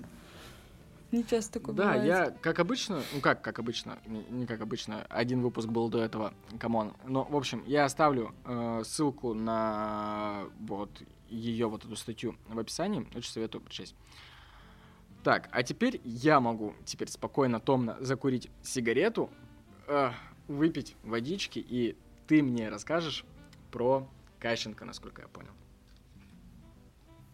Да, и про развитие психиатрии на наших землях царской России. Как я уже ранее говорила, я расскажу о э, Петре Петровиче Кащенко. Многие слышали его имя, наверное, даже все. И это имя, оно стало нарицательным. Но мало кто интересовался, кем вообще был этот человек, что он сделал. Я вообще на самом деле Э, и эта Я, фамилия прости, даже... что перебью, я вообще на самом Так. деле первый раз, не поверишь, я Кащенко, я не знал, что такое Кащенко, я первый раз услышал его фамилию, Э, я даже не знал, что это, блин, фамилия, короче. Я услышал это слово, как это обычно бывает, в рэп-песне, когда мне был, когда я учился в шестом классе. Я без шуток, типа. а, кому, кому интересно, это трек «Мы из Underwater», э, VTSD, э, и там была цитата э, «Нас заберут в Кащенко». И я такой, типа, сижу, мне лет, получается, ну, там, 13, и я такой, их заберут в Кащенко. Ну, я не знаю, что это. Наверное, клевое место. Типа, раз про это читают рэп. Блин, гораздо было бы хуже, если бы ты сказала, что ты услышала, э, типа, эту фамилию или название три года назад э, с альбома Бульвара Депо. Вот это было бы вообще стыд. Тогда в твои года это нормально. Нет, я все, что знала, то, что есть психиатрическая больница, а если она названа так, Кащенко, знаешь, это был какой-то психиатр. Ну, собственно, я и была права. Но подробнее я, естественно, тоже не знала. Так ну, вот. давай, рассказывай. Имя Кащенко носит психиатрические больницы в Москве, Нижнем Новгороде и Петербурге. В этих городах это самые крупные больницы, получаются, самые важные, самые известные. Итак, для понимания эпохи, в которой родился доктор Кащенко, предлагаю погрузиться в то время царской России и прикинуть на себя нравы тех времен. Итак, начало 19 века, Россия, вернее, царская Россия, тоже не приходит на ум ничего хорошего. Ну да. Да, Ну, Нет, в смысле не ну да. Нет, нет. Мне приходит. именно... Нет, приходит, да, но не то, что связано с душевно больными. Ну да, я просто люблю царскую Россию. Всей душой. Я тоже люблю царскую Россию всей душой, но это не тот случай. Но все равно Не там, где, где бы мы хотели лечь в больницу. Да. В начале 19 века большинство душевнобольных содержались в богадельных и смирительных домах.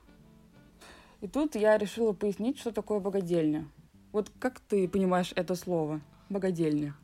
Ну, вообще, типа, э, для меня богадельня это штука, которую, ну, типа, какое-то какое-то строение, вообще какое-то пространство, palace, вот, которую придумали э, больные э, люди с больной фантазией и э, бабками, вот.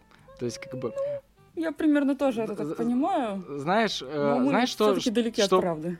что в моих вообще, что в моих кругах, я честно скажу, я типа использую это слово, никогда не гуглил этимологию. Ну просто есть какие-то слова, которые ты просто используешь, Мгм. не, ну просто потому что, вот. Да, да, это И- тот самый случай. Э, в моих кругах у меня есть подруга, которая э, все дельфинарии и цирки называет богадельнями и говорит, что их надо закрыть. Типа эту Ну, богадельню с надо закрыть. согласна. Вот, она такая, эту богадельню надо закрыть, и эту богадельню надо закрыть. Я такой, ну, да, ясно, это какая-то увеселительная штука с больной фантазией людей. Типа, окей, я, типа, тогда это запомнил еще, ну, типа, в детстве, и я больше не лазил в этимологию этого слова. И просто применяю это. Вы можете меня убить, если я не прав. Ну, типа, я не претендую на роль какого-то супер умного чувака. Мы все тут тупорылые, и мы не шарим в психиатрии, если что. Абсолютно именно поэтому мы Тут и даже скорее надо в подкаст. истории шарить, но я абсолютно в таком же значении это слово употребляю, так что ничего страшного. Э, В Вот. своих заметках Так нет, я подожди, ты мне скажи, написала- что, что Ну-ка. вообще такое богадельня? Сейчас будет, ёпты. Окей. Ты думаешь, что я в это, это распинаюсь? В своих заметках я э, написала то, что богадельня для меня обозначает это место, где творится черт знает что. Ну, как ты и сказал. Но на самом деле богадельнями называли заведения, в которых содержались нетрудоспособные люди. Э, Пожилые, инвалиды, те же самые душевнобольные и так далее. То есть нас с тобой можно назвать иджистами, потому что мы оскорбили душевнобольных, инвалидов и пожилых. Э, Теперь нет, будем знать, что это. Типа, ну, ну, богадельнями называли место, где находились безработные или типа Содержались. содержались безработные. Где у нас сейчас содержатся безработные? Дома? Нет, не, без- не, не безработные, а нетрудоспособные люди. Нет это все-таки разные понятия. Ну, блин, где у нас сейчас держат нетрудоспособных людей? Дома? Ну, в хосписах, не знаю, но опять-таки туда только умирать, если вот как бы кладут. ну да, совсем. это уже совсем такой грустный Короче, сейчас богоделин нет. Требую восстановления богоделин. Вот. А, Хэштег э- бо- бо- богодельни вернитесь. Да ну, зачем? Это были благотворительные заведения, мне кажется, это тоже важное э, пояснение. ну да, зашибись, что не за налоги. Также я упоминала, что душевнобольные содержались в смирительных домах. Я Ну, вот тут- вообще не знала, что это такое, пришлось тоже гуглить. Ну, я думаю, Это- дома, где все си- находились на вязках. Нет. Э, Это было как бы тюрьмой. То есть это было чуть-чуть полегче, чем тюрьма. Место решения свободы, куда помещали за тяжелые преступления. В 1984 году, 1884 году их заменили тюрьмами. И тогда, в первой половине 19 века, при больницах начали создавать специальные отделения для душевнобольных.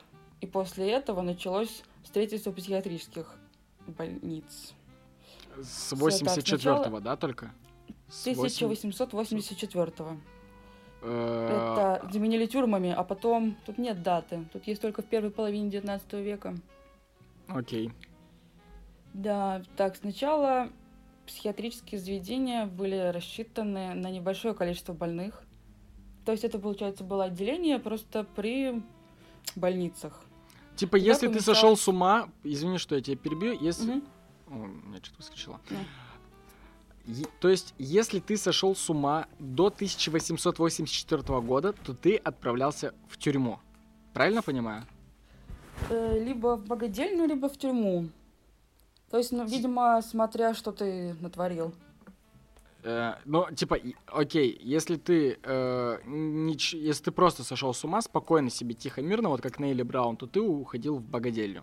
А если ты при Скорее этом всего, у- да. ударил кого-то по голове э, хрустальной вазой, то, типа, Мгм. тебя отправляли в тюрьму. Я думаю, А- что да. Отлично, отлично. Мне нравится. Давай дальше. Да, да, класс.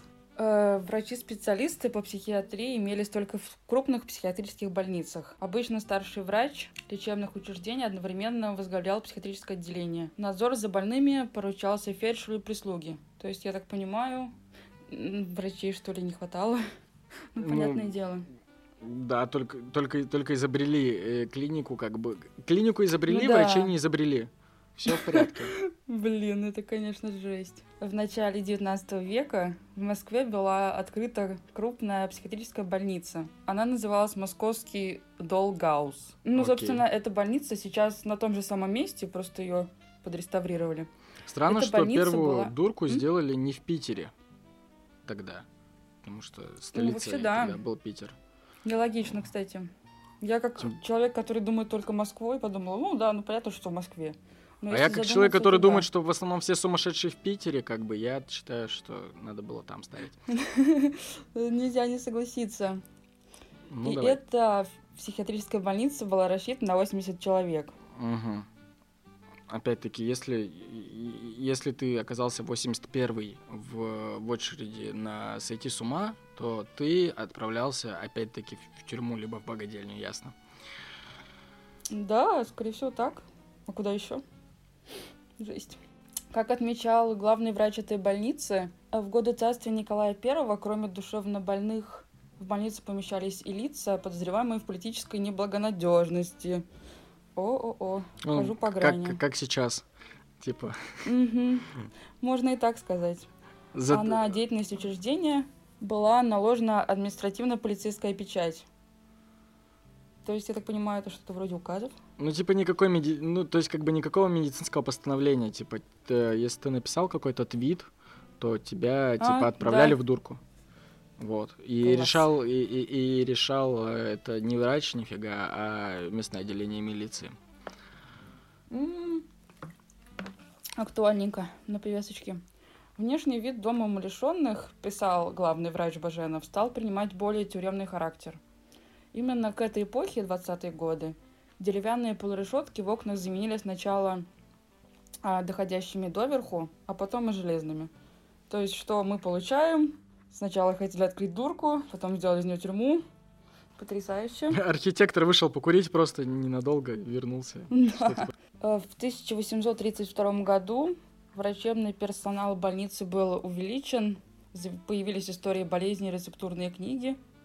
Хочется сказать, как они жили раньше без этого. В то же время отменили цепи, м, на смену которых пришли более гуманные методы стеснения буйных больных. Как раз наши известные смирительные рубашки. Все таки ура, наконец-то не цепи. Да-да-да, наконец-то ткань. Э, В ходе ревизии 1842 года губернских приказных заведений, ну то есть муниципальных, если сказать на наше время Мгм. получается, Министерство внутренних дел установило, что помещения для душевнобольных находятся в крайнем неустройстве и совершенно непригодны для презрения умалишенных. Презрение тут тоже значит как в значении заботы, Ну, понял. естественно. Сами заведения не предоставляют никаких к тому способов, так и по недостатку врачей-психиатров. Оттого их следовало считать более местами заключения, чем местами пользования. Ну, это понятно после таких условий. А в связи с этим в 1844 году был разработан проект создания окружных психиатрических больниц по одной на 6-7 губерний в столицах и крупных городах. Петербург, Москва, Казань, Харьков, Одесса, Киев, Вильна, Рига. И в них было по 100-250 коек. То есть закрутилось, завертелось. Ну, нормально, они филиалы, филиалы Ну начали да. открывать. Отлично. Это как сначала, это как с прививочными станциями от туберкулеза. Сначала, они тоже сначала же открыли в Питере первую, а потом начали быстренько-быстренько везде открывать Это в каких годах а, было? прививочные станции везде. А, В тех же самых примерно. А. А, Ну вот когда, когда, ну нет, даже позже, чуть-чуть позже, э, перед первой, перед первой мировой вой- войной или в- опять-таки, господи, да простят меня учителя истории, а, когда придумали антибиотики группы пенициллинов, А, я, Вот кажется, тогда. понимаю, я, кажется, понимаю. Вот Я тогда. недавно смотрела какой-то Да, много медицинский а- видос про это. А, Да, короче, вот, благодаря группе м, ну, антибиотиков группы пенициллинов э, научились э, бороться с э, непосредственно с туберкулезом и начали открывать не на государственные деньги, как бы, а частные э, привычные станции, вот, причем бесплатные О, круто. людей, потому что, типа, ну, come on, давайте, давайте как-то хоть справляться с туберкулезом своими силами, по Понятное крайней мере. дело. Коль, вот. Ну и что там дальше? Короче, вот они разработали проект в тех городах, которые я перечислила ранее. Но сначала была открыта Казанская окружная психиатрическая больница, и через 10 лет э, стало очевидным, что подобная лечебница не соответствует решению проблемы э, э, из-за того, что она находилась слишком удаленно от губерний, и туда было слишком далеко добираться, и она была дорогостоящей. Также там было дорого содержать больных. И поэтому в результате правительство временно отказалось от постройки основных семи окружных психиатрических больниц. То есть все застопорилось. Далее у меня тут небольшая заметочка, что в целом сделал Кащенко именно. После этой небольшой заметочки будет именно про его, его биография, то, как он учился и так далее. Итак, Мгм, давай. Кащенко вел в психиатрии гуманизм, э, сумел поменять отношение общества к умалишенным, что вот это я даже у себя выделила, типа, э, чертой, что, что мне показалось это столько важным. Э, если до него их просто боялись и стремились изолировать, то после психиатрические больные, э, психически больные пациенты стали вызывать сочувствие, сострадание, желание помочь. То есть это же круто. Организаторский... Ну, типа, он убедил. Да, он их очеловечил убедил людей, просто. что, типа, ну да. Круто. Организаторский талант, обстоятельность, с которой он подошел к вопросу, и трудолюбие помогли ему организовать систему настоящей помощи душевнобольным. Петр Петрович Кащенко всю жизнь посвятил поиску пути и средств для облегчения страданий больных людей и для создания приемлемых условий работы обслуживающего персонала. На его примере можно увидеть, как много может сделать человек, обладающий даром творческой мысли, гибкостью ума и колоссальной энергии. То есть крутой чел. Я прям очень Ну, восхитилась вообще им, пока это все читала, изучала. Типа круто. ну, он, типа, сделал небольшую революцию в восприятии О, вообще. революцию он бы, тоже убил, но про это душевно- попозже. Итак, Петр Петрович Кащенко родился 9 января 1859 года в Тамбове в семье потомственного казака, военного врача Петра Федоровича Кащенко и дочери колледжского асессора Анны Павловны. То есть семья, мне кажется, у него была довольно-таки состоятельной. Все-таки Слушай, а у них разница с э, моей героиней. э, У тебя в каком году он родился? 50? 1859. Мне кажется, это примерно одни и те же времена. 59-м? А у них, э, у них разница буквально 5 лет. Типа она на 5 лет его О, младше. офигеть. Вот как совпало, да? Хотя мы не знали, про что готовили.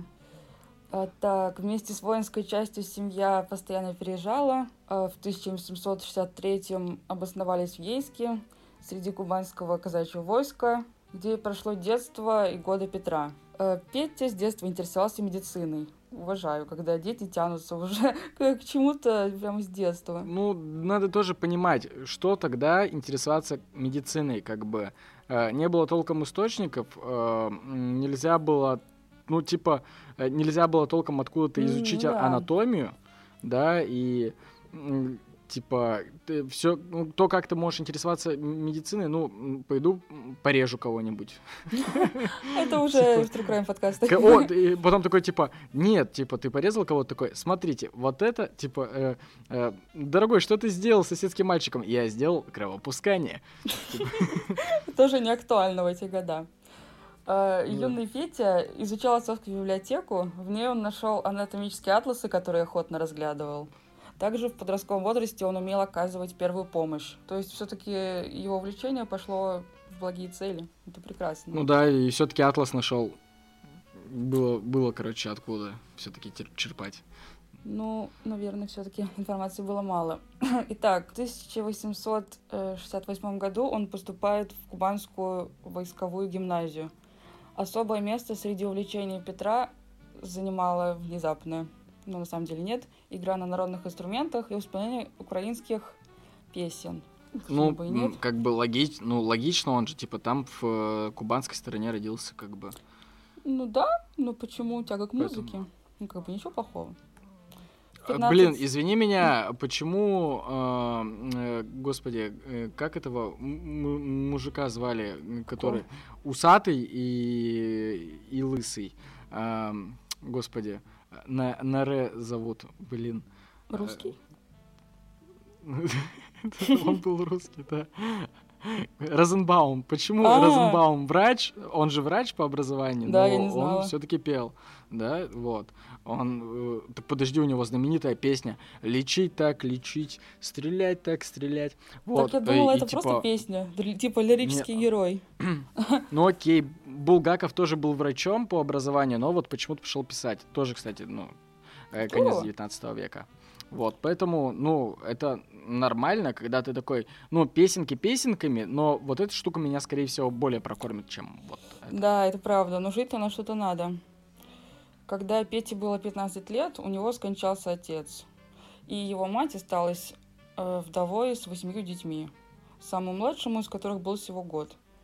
Окончив гимназический курс, Петр поступил в Киевский университет Святого Владимира на медицинский факультет, где учился довольно-таки хорошо, но средств ему на учебу не хватало. Э, Поэтому он продолжил обучение в Москве, потому что его мать смогла выбить там стипендию в Московском университете. Круто? Ну вот сейчас кому-нибудь скажи, что в Москве э, учиться дешевле, чем в Киеве. В Киеве. Нет, тут не совсем. Получается, в Киеве у него не было стипендии, а в Нет, Москве это ему выбили понял. стипендию. Хорошо, давай есть так по-другому переформули- Я переформулирую. Вот сейчас скажи кому-нибудь, что сейчас в Москве проще э, поступить на бюджет, чем в Киеве. Я в шоке. Ну, давай так, так. Тогда, в те года, Москва была провинцией. Вот, так что.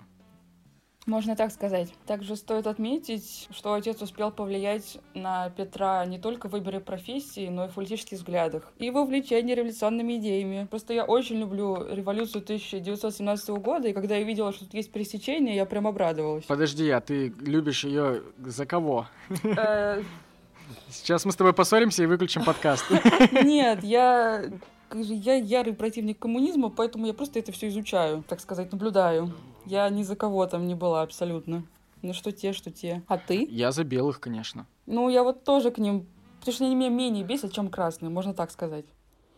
Ребята просто э, очень много ебланили белые, именно поэтому они как бы проиграли. Если бы они не ебланили, Да, то все было бы норм. Есть Вот, они просто очень сильно верили в себя. Вот. Ну, ладно, давай вернемся к Да, нашему молодому юному Кащенко. Сможем обсудить чуть-чуть попозже, лет через 30 в моей истории. Однако окончить Московский университет отличник Кащенко так и не смог. О, российские университеты в то время были центрами вольнодумства, и почти везде возникали студенческие революционные кружки. Присоединившись к Московскому студенческому братству, Петр стал активным участником революционного кружка и тут же попал под наблюдение жандармов. Ну, жандармы — это менты, получается. Ну, понятно, да. Да, да, да. Нет, я для себя скорее. В 1881 году Кащенко готовился закончить университет. До окончания диплома ему осталось всего два месяца.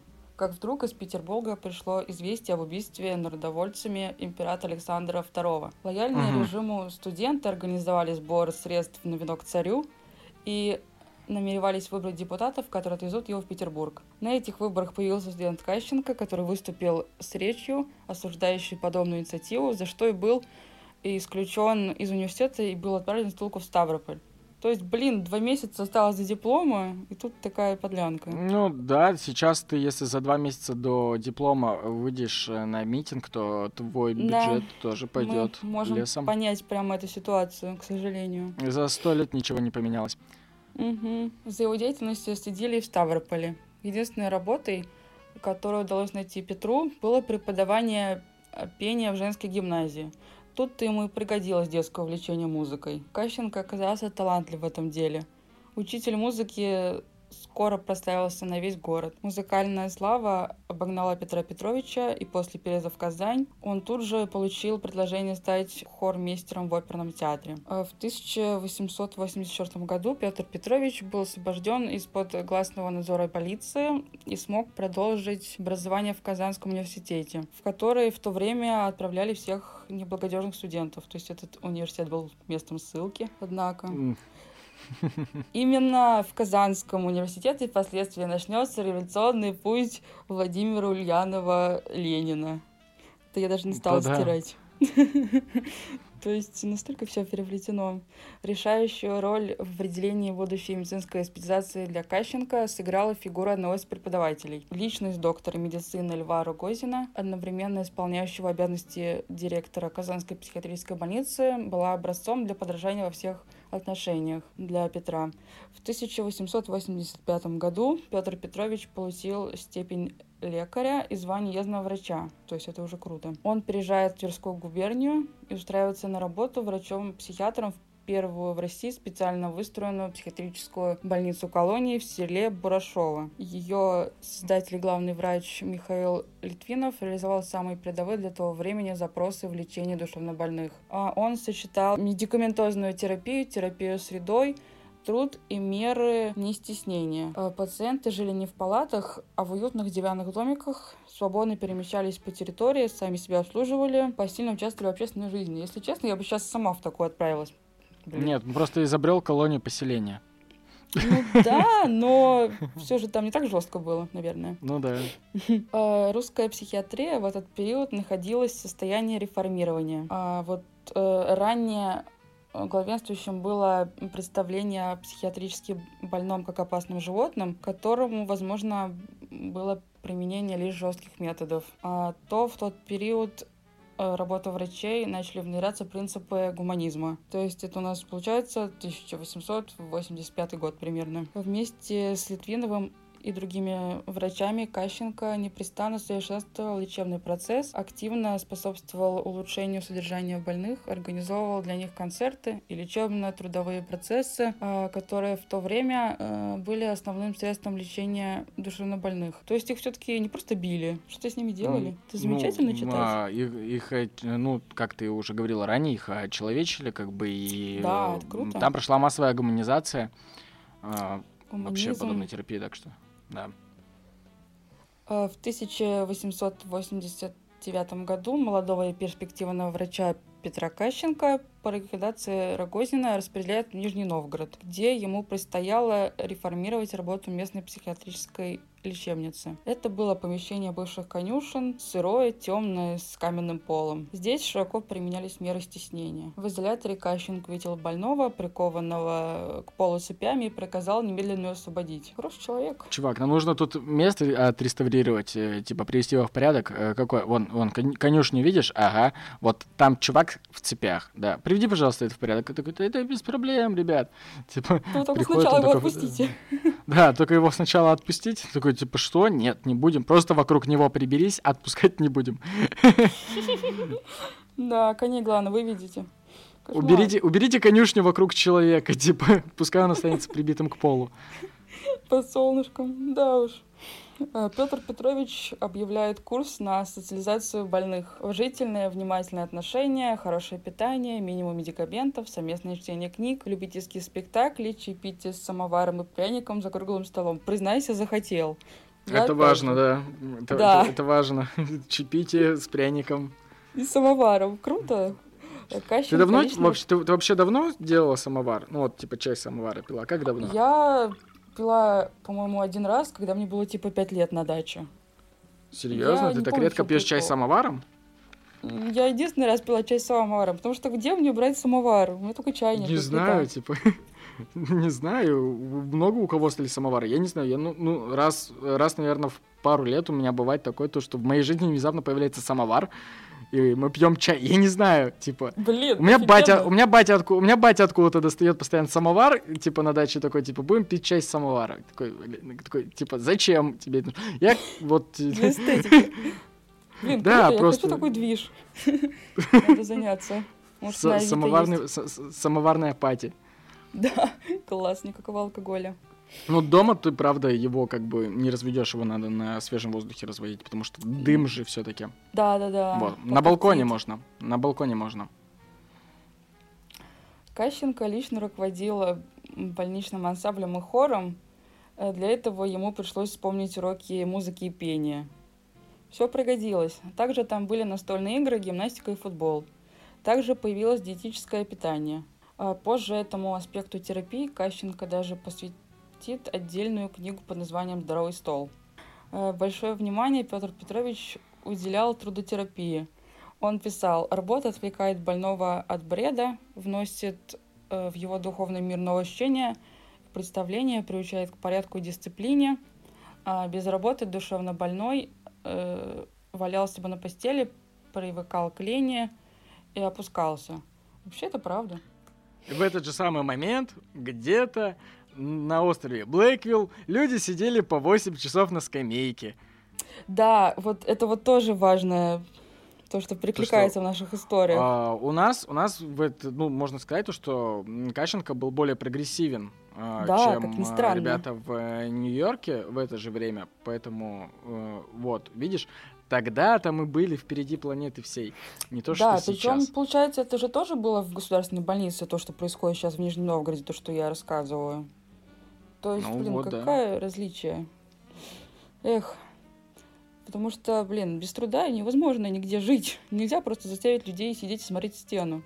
да ладно без труда, можно им просто, можно им просто дать свободу, дать там им э, мелки, которыми они друг друга не поубивают, да, ну, типа книжечки. и ну, книжечками они, может, еще поубивают друг друга, там все-таки уголки острые. Мягкие книжечки. Ну и дорого, собственно, в то время. Вот. А мелками да. они друг друга не убьют, дать им мелки, и вот расписывайте стену. Но они и так, как правило же... Ты вообще была, дав дав давно посещала вот э, лечебницы какие-нибудь? Ну, вообще была, нет, видела как? Нет, я была только в обычных больницах, ну, просто а где-то. В, в психиатрической а вот клинике никогда не была? Не, не была. Хотя меня То есть ты ни разу не видела? Ни разу не видела? А, то есть, короче, но э, слава богу, что ты не видела. Там, в принципе, я тебе так скажу, некоторые пациенты справляются что-нибудь рисовать на стенах и без мелков. Вот, собственно, Ах. своими, своими нормальными собственными виделениями. Так что То есть это мелки правда, даже а не какая-то страшная нет, история? Это, нет, это, нет, это прям классика-классика, прям я сам свидетель. Жесть. Был. Просто жесть. Ну, неудивительно. А, также на посту главврача этой больницы Нижегородской Кащенко в масштабах губернии реализовал патронажную систему психиатрической помощи. А больных, находящихся в состоянии ремиссии, он определял в деревенские семьи. От больницы крестьяне получали за это деньги и лишние рабочие руки – а больным в домашних условиях было гораздо комфортнее, э, часто они из-за этого поправлялись быстрее. А Кащенко же, в свою очередь, следил, чтобы необычных постояльцев не обижали, нормально кормили, относились к ним уважительно. Такая форма психиатрической помощи называлась посемейный патронаж. Мне кажется, тоже клево. Ну, типа, опять-таки заметь то, что в, в американских лечебницах если ты попадаешь в клинику, то ты оттуда не выходишь никогда. Да, а, это тоже важно. Типа, в клиниках Российской империи было важно, чтобы ты поскорее оттуда вышел, потому что ты, блин, да. жрешь тут еду, вообще-то, место занимаешь. Так что выздоравливай как побыстрее, парень, и вали в поле или на завод работать. Ну, заводы будут, наверное, попозже, но все равно круто. Поскольку отделения продолжали переполняться, он ставит вопрос перед Нижегородской губернской земской управой о строительстве психиатрической колонии для пациентов хроников в селе Ляхово. Она была построена... Вечно он, М? вечно он строится в каких-то э, странных э, жопах мира. Да. Вот зачем? Почему? Хотя, ну, типа, деше- дешевле, проще, проще, проще выбить оттуда, ну, там, видимо, проще выбить землю, выбить участок, выбить финансирование для этого. Да, справедливо. Эта больница в селе Ляхово была построена с помощью благотворителей и открыта в феврале 1901 года. Благодаря большому пособничеству хозяйства пациента трудились на огородах, в теплицах – и мастерских. За 15 лет работы в Нижнем Новгороде Кащенко превратил больницу в одно из лучших медучреждений страны. В 1904 году в Московской психиатрической больнице на Канатчиковой даче возникла вакансия главврача. Э, Канатчикова дача — это что-то известное. Насколько знаю, там тусовался, кажется, Высоцкий. То есть это какая-то известная дурка получается. У кого-то это должно откликнуться. Вип-дурка. Да, ВИП, можно сказать. Там побывало много известных людей. Вот я, по-моему, запомнил только Высоцкого. Надеюсь, я не ошибаюсь. Окей, Высоцкий, а... если ты нас слышишь, если мы ошибаемся, прости нас. Да. А, претендентов на эту вакансию было много. Новости дня за этот год сообщали. На вакантную должность главного доктора Аксеевской психиатрической больницы заявили желание конкурировать 8 лиц. А, в числе их наиболее известных, ныне исполняющий обязанности главного врача этой больницы господин Мальшин, директор Нижегородской психиатрической больницы, известный психиатр Петр Петрович Кащенко, господин Мильтонсон и другие. Выбрали Петра Петровича. Э, в Москве Кащенко продолжил применять новые методы лечения, которые он уже использовал для своих пациентов в Нижнем Новгороде. Первым делом он повелел снять решетки с окон, ввел обязательные прогулки. Для пациентов была организована мастерская. Желающие имели возможность играть э, в струнно-духовом оркестре и участвовать в убийских спектаклях. Особое внимание Кащенко обратил на положение младшего персонала, который жил в подвале жилого корпуса и на чердаках, имея очень низкое жалование. В короткий срок он сумел добиться от городской управы сокращения рабочего дня и увеличения жалования персонала более чем вдвое. Нам всем нужен такой человек, мне кажется. Были построены деревянные жилые бараки, а часть сотрудников переведена в город на съемные квартиры, за которые платила больница. В результате весь младший и средний персонал получил отдельные комнаты. Петр Петрович организовал курсы для обучения персонала правильному уходу за душевно больными, а в программу которых входили теоретические и практические занятия. Эти курсы и после его отъезда начали называть школой Кащенко. Во время революционных событий 1905 года в Москве Кащенко сам не принимал в их участии, но открыл на территории больницы столовую медицинский пункт для оказания помощи раненым, потому что считал это своим врачебным долгом. Случилась первая русская революция. Петр Петрович не отказывался ни на день от своих политических убеждений, поэтому он горячо поддерживал революционеров. Ну, у него, видишь, у него изначально, у него изначально была достаточно выгодная позиция на будущее, то есть как бы, ну, никто не знал, что будет революция и кто в ней победит. Но э, мало того, что он был как бы политически репрессированным на какое-то время, там, на два месяца ты а, говорила, да? Да, кстати. Вот, ему да, это, да. ему это играло на руку, типа, вот, я там, типа, в бывшем политзаключенный, и вообще, типа, я всегда за вас, вот, понятное ну, дело, то, что э, коммунист, ну, большевики на тот момент, большевики, угу. они как бы его э, вообще с радостью как бы приняли в свои ряды, типа, о, свой чувак, типа, нормально. Вот, поэтому я думаю, он максимально безболезненно переш... перешел революцию, как бы, исходя вообще из твоего рассказа. Ну да, он не только безболезненно пережил, он также организовал вместе со своим братом походные медицинские бригады, оказывающие врачебную помощь, помощь бойцам на бригадах. Он лично возглавлял нелегальный Красный Крест, которым, которым занимались тем, что штопали раненых, не сообщая об этом в полицию. То есть, блин, мне так нравится про это вообще рассказывать, потому что такой хороший человек. А еще, пользуясь своим огромным врачебным авторитетом, доктор укрывал у себя революционеров. А, есть основания полагать, что тот, кто следует, знал о такой его деятельности, но Петра Петровича не рискнули трогать. Ну, это уже что-то из теории заговоров, мне кажется. Потому что ну... нет э, у нас документов, чтобы об этом точно знать. Мне кажется, они есть, просто их нет сейчас у нас. Ну, или так. Ну, по крайней мере, я не нашла ничего такого даже, кроме вот этого странного предложения. Все-таки решила его не удалять. А в начале 1907 года Кащенко был отозван в Петербург для работы строящейся по его плану в больнице в Сиворицах. Блин, ты прав, названия тут просто ужасные и далекие. Что это вообще? А, с глубоким сожалением э, расставался персонал Алексеевской больницы своим главным врачом. А, на память врачи и младшие служащие подарили ему альбом с видами больницы и золотые часы. А, этой больницей Сиворицкой а, под Петербургом Кащенко руководил в течение 10 лет, продолжая совершенствовать обслуживание больных, улучшать их содержание и лечение. В терапии он соблюдал принцип нестеснения, то есть э, пациенты могли заниматься музыкой, ставили театральные постановки. Э, ну, он, собственно, также не, не да, изменял своим принципам, да, то, что делал ранее. Развлекать. Круто.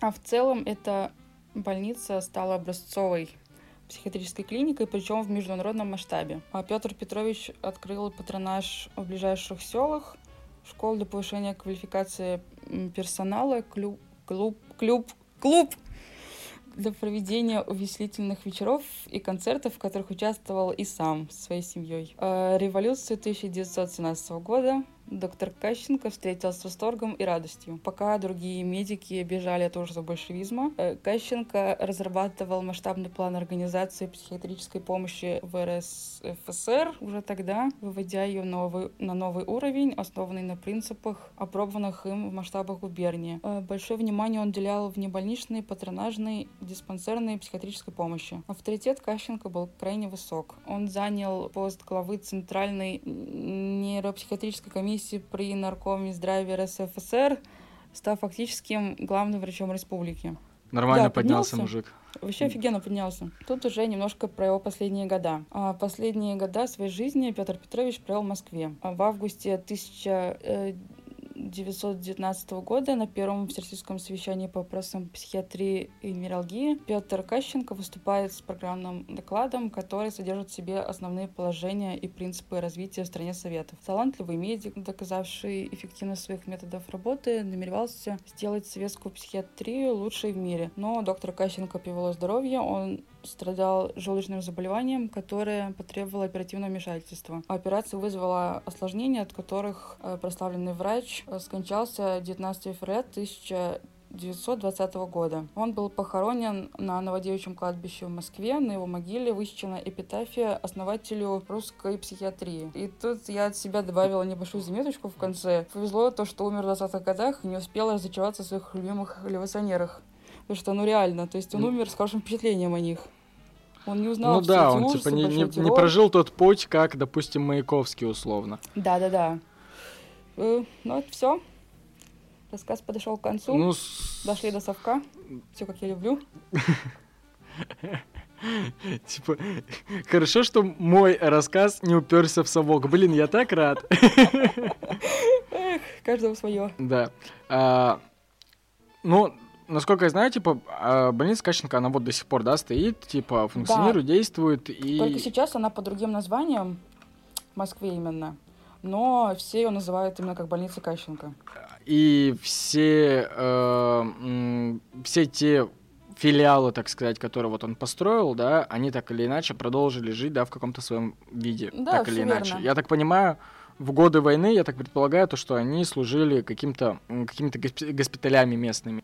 Мне кажется, просто в годы войны не было других вариантов. Ну да, Г госпиталями было да. все. Все, что не было, все, что нельзя было сделать угу. заводом, делали госпиталями. Вот. Чистая правда.